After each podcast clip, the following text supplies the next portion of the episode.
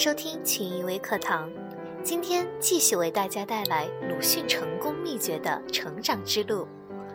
虽然鲁迅在批判国人的麻木不仁时是犀利无情的，但他始终关怀着中国未来的青年。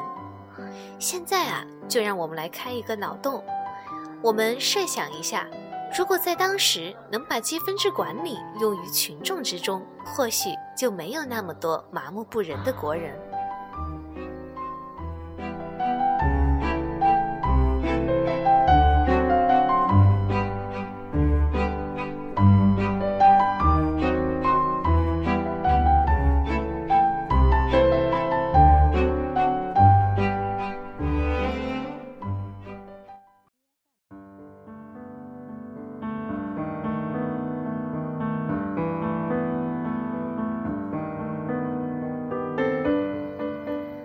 在鲁迅博物馆里陈列着一盒修书的工具，那是一些简单的划线仪器、几根钢针、几团丝线、几块砂纸，以及两块磨书用的石头。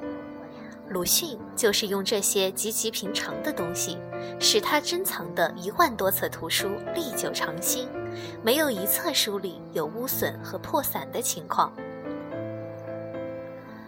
鲁迅先生一向乐意把书借给别人看。特别是青年学生，但是在归还时，如果上面有了破边、卷角等损坏的情况，他会不高兴的。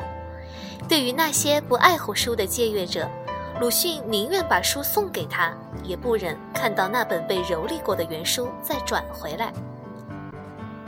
鲁迅先生时常把一些好书主动寄赠给渴求知识的人，每当把书送出去时，总是非常仔细地包扎好。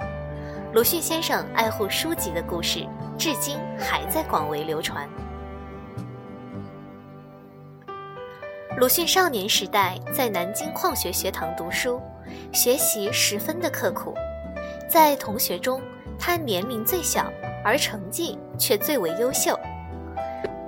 矿路学堂当时规定，每月考一次，考得第一名者奖三等银牌一枚，四个三等银牌换一个二等银牌。四个二等银牌换一枚金牌。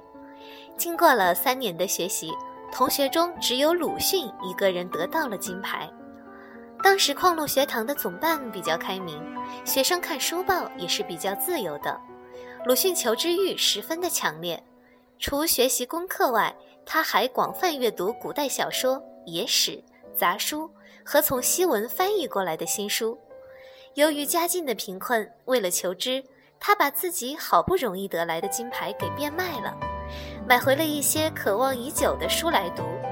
广泛的阅读为他日后的文学创作奠定了坚实的基础。有人做过统计，他在创作中所引用的书，足以开一个规模不小的图书馆了。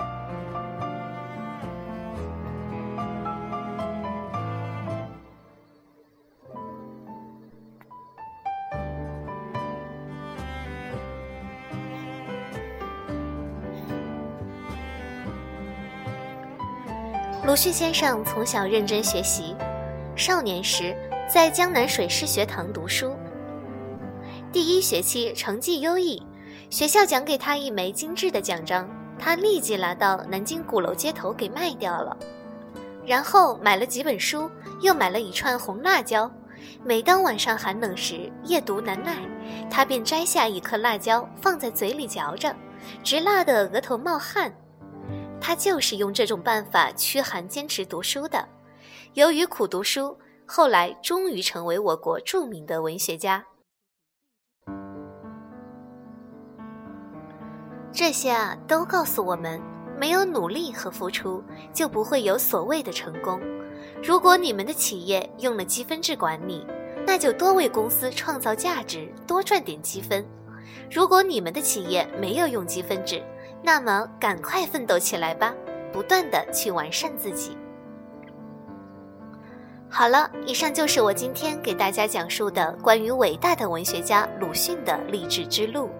欢迎关注我们的微信公众号“湖北群艺”，下期我们将继续讲述鲁迅的超书奋斗史。我们明天再见。